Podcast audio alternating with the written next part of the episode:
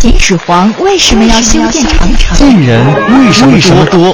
唐朝繁荣的背后有什么什么隐患？清朝为什么会闭关锁国？这些问题，你可以在哪里找到答案？欢迎收听《中华五千年》。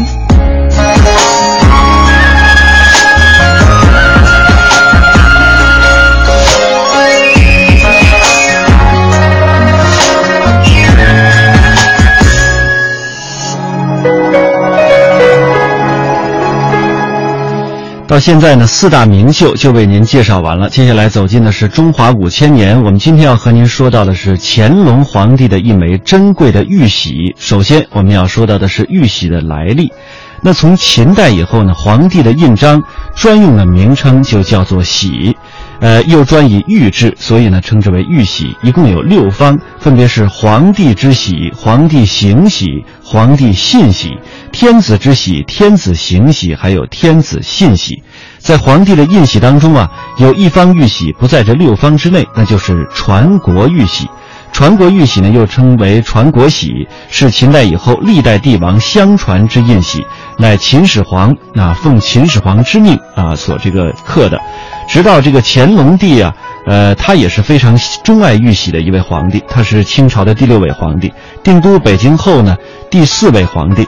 那年号乾隆，寓意为天道昌隆。二十五岁登基，在位六十年。退位之后呢，当了三年的太上皇，实际掌权的最高权力长达六十三年零四个月，也是中国历史上执政时间最长的，呃，年寿啊最高的一位皇帝。他非常钟爱玉玺。首先呢，我们就要说到乾隆皇帝和玉玺之间的故事了。话说乾隆六十年，八十五岁的乾隆皇帝召集皇子皇孙、王公大臣，宣布立皇十五子嘉亲王为皇太子。第二年呢，传位的同时，他又传下了谕旨：朕归政后，应用喜字第一号玉宝。刻太上皇之宝，即将御制十全老人之宝书纵刻，作为太上皇帝册，用张西朝圣瑞，用玺字第一号宝玉刻制的这方太上皇帝之宝，二十二点五厘米见方，是清代最大的皇帝玉宝。所谓太上者，无上也，是极尊之称；皇者，德大于帝也。也就是说，这太上皇是德高于皇帝的至高无上之人。在中国历史上，太上皇最早是出现在秦代。据司马迁《史记》当中记载，秦始皇统一六国，自称始皇帝后呢，就追封他的父亲秦庄襄王为太上皇，这也是唯一的死后被尊封为太上皇的例子。事实上，太上皇并不是中国传统政治当中所固有的制度，所以它的出现通常是伴随着重大的历史事件。历史上的太上皇们因为授受之际的情况不同而境遇各异，但大多数都是勉强退位的。通关中国历史，名副其实既有尊位又有权势的太上皇，恐怕就是这清代的乾隆皇帝了。对于乾隆而言，传位于嘉庆，让自己成为太上皇帝，是他自己主动完成的行为，这也是他人生一个非常重大的转折。据北京故宫所藏的《乾隆宝叟》一书记载，在乾隆皇帝的授意下，此后内府工匠们用不同材质制作了大小各异的太上皇帝玉宝，大概有二十余方。那么，通关这二十几方太上皇帝的玉宝。太上皇玺是其中极具特色的一方，这方玺使用的是温润纯净的白玉刻制的，整体呢呈圆柱状，上部做出土红色沁，显得古朴凝重。这是乾隆太上皇玺当中唯一的一枚圆形印面的。这枚玺太上皇玺印面以篆体羊雕。太上皇帝四个字看得出啊，太上皇帝这四个字是极有意识的被刻成这十字形的布局。这种布局呢，始自于他的信天主人玺。那此后每遇到重大的事件，往往仿此而作一二方，如古稀天子、五代五福，还有天恩八旬等等，从而就形成了一个系列。那此方的太上皇帝元玺啊，就是这系列当中的最后一方了。在这枚圆玺的玺壁上，通体阴刻着字题“太上皇帝之宝”的御制诗。这诗诗中呢，大概有这么几句：“有古来云太上皇，呃，徽称谥号魏非当。”那么这是乾隆皇帝啊成为太上皇一个月之后，专门为刚制作好的太上皇帝玺而做的。尤其是诗的呃其中的几句呢，表露出了乾隆皇帝的所思所想，说在。这个非常干净的书房之内啊，展卷研读宋代大儒家张载的哲学著作《西明》，发万物一体之微，体乾坤大道之意，莫会前嫌，忘记忧愁。这恐怕也是乾隆皇帝理想当中的太上皇的生活。而这首诗的自注当中，乾隆也特别提到了他成为太上皇之后，摒弃了例行的加上尊号的繁文缛节，只是命传太上皇帝之宝，作为自己这一重要人生转折的纪念。作为乾隆帝太上皇时期的重要宝玺之一，这一方圆玺呢，经常潜印于内府收藏的书画之上。比如说，北京故宫博物院收藏的唐代的《五牛图》，近代王献之的《中秋帖》，台北故宫博物院收藏的明代唐寅的《品茶图》等等，都潜有此玺。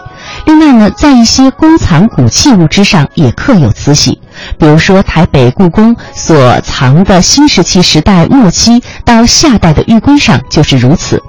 而乾隆的另外一方与此极为相似的古稀天子的圆玺呢？往往是与太上皇帝元玺共同出现的，位置相互对应。但是古稀天子的元玺已经失散多年，所以呢，太上皇帝的元玺就显得更加的珍贵了。在中国古代，皇帝贵为天子，他用的印章称之为是玺。今天上半时段的时间呢，就是要和您分享这枚啊，清代乾隆皇帝十分钟爱的宝玺。它不但是材质珍贵，更记载了乾隆下江南的一段故事。目前收藏于北京故宫博物院，它就是乾隆陈汉宝玺。接下来通过一段音频，我们一起来了解一下。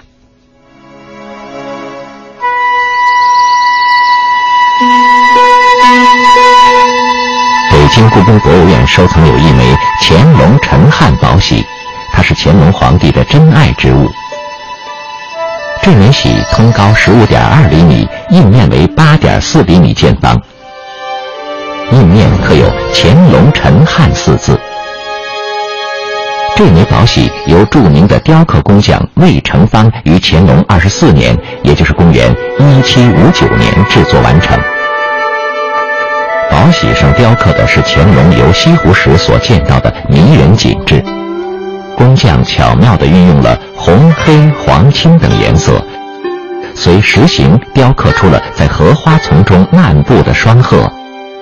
成双的鸳鸯，以及水中的游鱼等；娇内怒放的红色莲花，饱满诱人的颗颗莲子，穿梭于荷花丛中的蜻蜓，以及在水中嬉戏的青蛙和螃蟹，无不栩栩如生。一幅江南可采莲，莲叶何田田的优雅景致跃然眼前。更令人惊叹的是，在岸边的岩石上还刻有诗文，展现了工匠精湛的雕刻技艺。题诗为：“莲塘三十里，四面起清风。鸳鸯飞不去，只在藕花中。”除了题诗以外，周敦颐的《爱莲说》也被工匠刻在了岸边的岩石上。这枚宝玺所用石料为著名的昌化石。昌化石质地似玉，色彩纷呈，共有三百多个品种，其中鸡血石最为名贵。据专家介绍，这枚乾隆陈汉宝玺是带有牛角冻质地的鸡血石，十分罕见。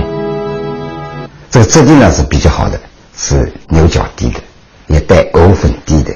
黑里面带一点方黄的，鸡血呢比较鲜艳，也是沿着这个血脉的走向来雕刻的，没有红色部分去雕其他的人物、动物、山水、花鸟，鸡血这个红色这部分不能雕琢，因为太珍贵了。这枚乾隆盛汉宝玺深受乾隆皇帝的喜爱，因此使，多盖在乾隆御笔的书画作品上。可以想象，当年乾隆皇帝挥毫泼墨之后，手拿这枚雕刻精美的鸡血石宝玺前盖印文，该是何等的风雅。那么，雕刻成宝玺的鸡血石又产自哪里呢？专家说，鸡血石的产地是浙江省临安市的龙岗镇，这里自古就盛产色彩丰富、质地细腻的各类名石。人们于是将昌化产的名石统称为昌化石。据清乾隆时期《浙江通志》记载，昌化石红点若朱砂，亦有青紫如玳瑁，良可爱玩。昌化石的开采和利用已有两千三百多年的历史。一九九九年，在杭州半山石塘村的战国墓葬中，就出土了一批用昌化石制作的剑鞘和剑首等，上面还刻有“越王”和“越王之子”的字样，可见昌化石在中国战国时期已用于宫廷兵器的装饰。鸡血石是昌化石中的上品，它以艳丽的色彩被人们誉为石中帝后。昌化石与寿山石、青田石和巴林石一起位列中国四大名石。昌化鸡血石与田黄石、芙蓉石并称为中国印石三宝。据专家介绍，印石不但要有独特的材质美，而且石性也很讲究，不能太硬太软，也不能太脆，石质要温润。其中以细动实纯的叶蜡石、高岭石为上，制印以篆字为基础，是在印面中按照书法、章法和刀法的要求进行艺术处理，既包含书画艺术特点，又是能独立存在的艺术品。从古至今，印石也是书画家文房中的一宝。一方方篆刻精美的印章和一件件雕刻优美的石雕作品，历来被文人雅士所钟爱，收藏之风经久不衰。鸡血石是朱砂与地开石、叶蜡石、高岭石等矿物经过亿万年的地质变化而形成的，因颜色如鸡血，因此被称为鸡血石。其化学成分为硫化汞。专家说，鸡血石由地与血两部分构成，血是红色部分，也就是鸡血状的纹理，血越多品相越好，大于百分之五十者为上品，大于百分之七十者为真品，血最多的行内称大红袍。从化石。特别是这个鸡血石，它一个是颜色艳丽俏丽，很美，这是一；第二个，它的质地，质如玉，跟那玉一样，啊，很温润，也很美。其实它这个石头的这个花纹也很美。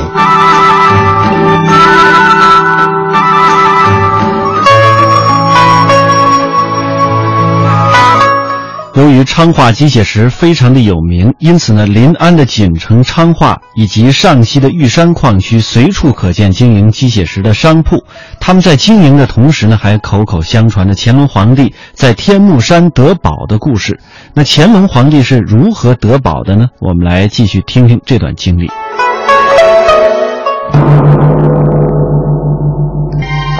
公元一七五一年，乾隆皇帝首次南巡，来到了临安的天目山。天目山景色优美，自古就是游览胜地。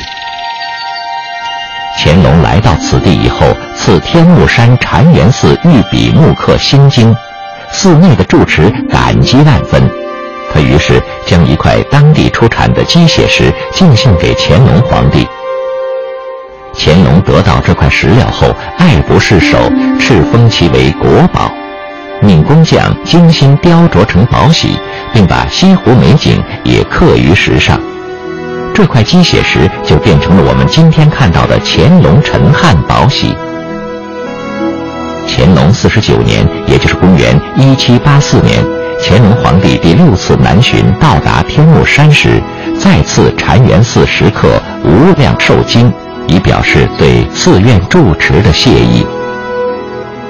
乾隆皇帝对鸡血石钟爱有加，他于是命人在昌化地区进行开采。采得的高品质鸡血石大多成为贡品，供皇家制作印章或雕刻成精美的摆件。除了乾隆以外，咸丰、同治几位皇帝以及慈禧太后也都拥有昌化鸡血石宝玺。其中，慈禧太后的两枚鸡血石宝玺最为珍贵，是大红袍材质，名为“河神当春”，怡情悦性。他们如今珍藏于北京故宫博物院。慈禧太后也十分珍爱鸡血石，她是清宫中收藏鸡血石最多的人。和团包围紫禁城，慈禧太后命太监将体积小、容易搬动的鸡血石藏品分批运出宫。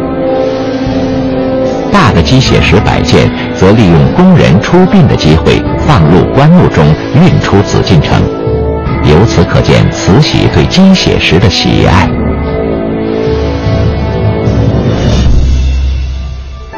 昌化鸡血石的红色部分，其成分为朱砂，朱砂在中国古人眼中有辟邪的作用，这使得鸡血石成为人们心目中驱病消灾、祈福祥瑞的宝石。在中国清代，人们甚至把它当作保命符而随身携带，希望能够逢凶化吉、遇难成祥。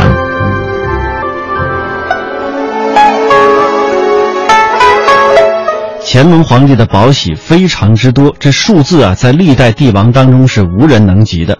在质地上，乾隆宝玺也是多种多样，包括中国制印的传统的材料铜、玉石、水晶、玛瑙、象牙、文竹、蜜蜡、橙泥等等，还是以常用的印石章，包括玉石呢，占了绝大多数。其中的玉制的宝玺的制作比例明显比较多，玉石的品种包括了碧玉、青白玉、青玉、墨玉、汉玉等等，总量呢达到六百余方。在众多的玉玺当中，乾隆皇帝最为钟爱的还属陈汉宝玺。刚刚在音频当中提到的这个昌化鸡血石啊，看似美艳，但得来呢却并不容易。它们大多呢被巨大的岩石所包裹着。中国古代的工匠为开采鸡血石可谓是费尽了心力。接下来我们再来了解一下是何种等级的鸡血石才可以做这个雕刻印章用，以及它背后那些不为人知的故事。鸡血石是昌化石中的珍品，它们产自深山之中，而且存量稀少，因此开采难度很大。过去呢是用的什么方法呢？就是把柴火带在这个岩体这个地方烧，把石头把这个岩岩石都烧红了，然后呢用水啊泼上去，泼上去以后它就这个。这张什么？他这个这个立刻就是说它这个动力是这样取下来的。很早以前是这样的。清代的工匠雕刻鸡血石，力求自然美与工艺美的完美结合。在设计和雕刻鸡血石的摆件和印章时，通常的做法是阴血定题，借血点题。就是根据血色和血量的分布来确定雕刻主题。在雕刻前，先观察鸡血石的血脉走向、分布、深度。在制作过程中，将鸡血作为背景，利用地的部分雕刻景物，这样雕刻出来的亭台楼阁、花鸟鱼虫、历史人物等形象，在雀色的衬托下更加精美。由于昌化鸡血石开采历史悠久，开采难度大，储藏量日渐稀少，因此十分珍贵。我们目前所能见到的高品质鸡血石制品，大多为清代皇家所有。以乾隆陈汉宝玺为代表的清代帝王用鸡血石玺，用料上乘，雕刻工艺精湛，世所罕见，可以称得上是国之珍品。